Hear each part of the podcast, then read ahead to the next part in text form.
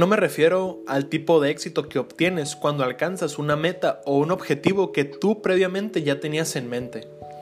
Me refiero al tipo de éxito que creemos que lo es todo, cuando en realidad podemos dar mucho más.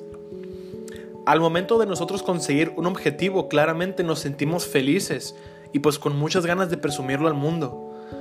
Pero, ¿cuánto nos dura una felicidad que ya teníamos planeada conseguir? No sé, alguien que corrió un maratón y quedó en primer lugar, alguien que hizo un reto y fue el mejor en hacerlo, el que sacó mejor promedio en la escuela, o el que dice que tiene una vida muy fregona, con lujos, mucho dinero, etcétera, etcétera, ¿no? Y claro, muchos van a pensar la típica frase, pues yo nunca he visto a alguien infeliz en una mansión con unos carrazos o con mucho dinero. Y así se pueden ir fingiendo que son felices, cuando la realidad es otra. Yo recuerdo mucho en un episodio pasado cuando les dije que realmente nunca terminamos de conocer a las personas. Claro, se puede ser una persona exitosa, con un buen trabajo, mucho dinero y cosas así, ¿no? Pero esa felicidad es para toda la vida. No. ¿Por qué? Porque de una u otra forma, algo siempre nos va a quedar debiendo. Algo siempre va a quedar vacío.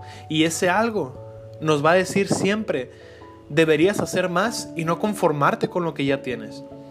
Es una frase que hemos escuchado bastante de distintas partes de nuestra vida y que en realidad tiene muchísima razón, porque nosotros podemos pensar en una realidad que tal vez es una realidad fantasma o una realidad falsa, donde claramente se nos ve happy, ¿no? O se nos ve felices, pero muchas veces al terminar el día algo falta siempre. ¿Y qué es lo que nos falta? Es esa motivación para querer hacer algo más. Hace unos días le di una plática a unos jóvenes por medio de Zoom y la plática trataba más que nada o era en torno al servicio. Y yo les comentaba desde la investigación que yo hice que el servicio nace de un amor por querer hacer algo por los demás. Obviamente, excluyendo la mentalidad de lo haré por conseguir esto o lo haré solo porque me están obligando.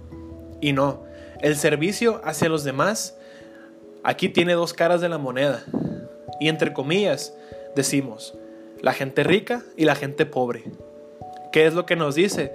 Que pues de un lado piensan que lo que más vale es tener dinero, riqueza y fortuna, ¿no? Y del otro lado, pues están los que piensan distinto. O sea que eso no lo es todo. Y ya cada uno lo ve como quiere. Pero la realidad es esta.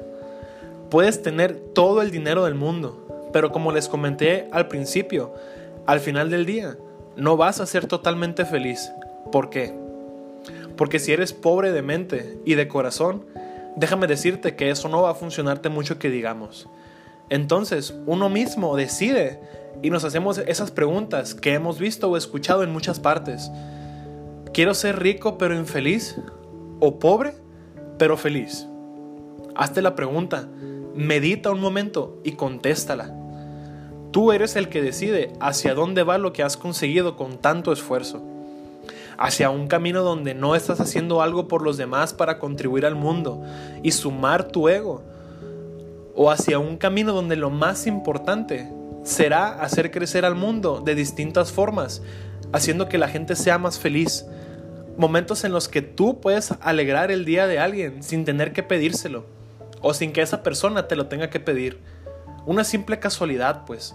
Y eso es lo más bonito de todo esto, que tus logros sean los logros de alguien más.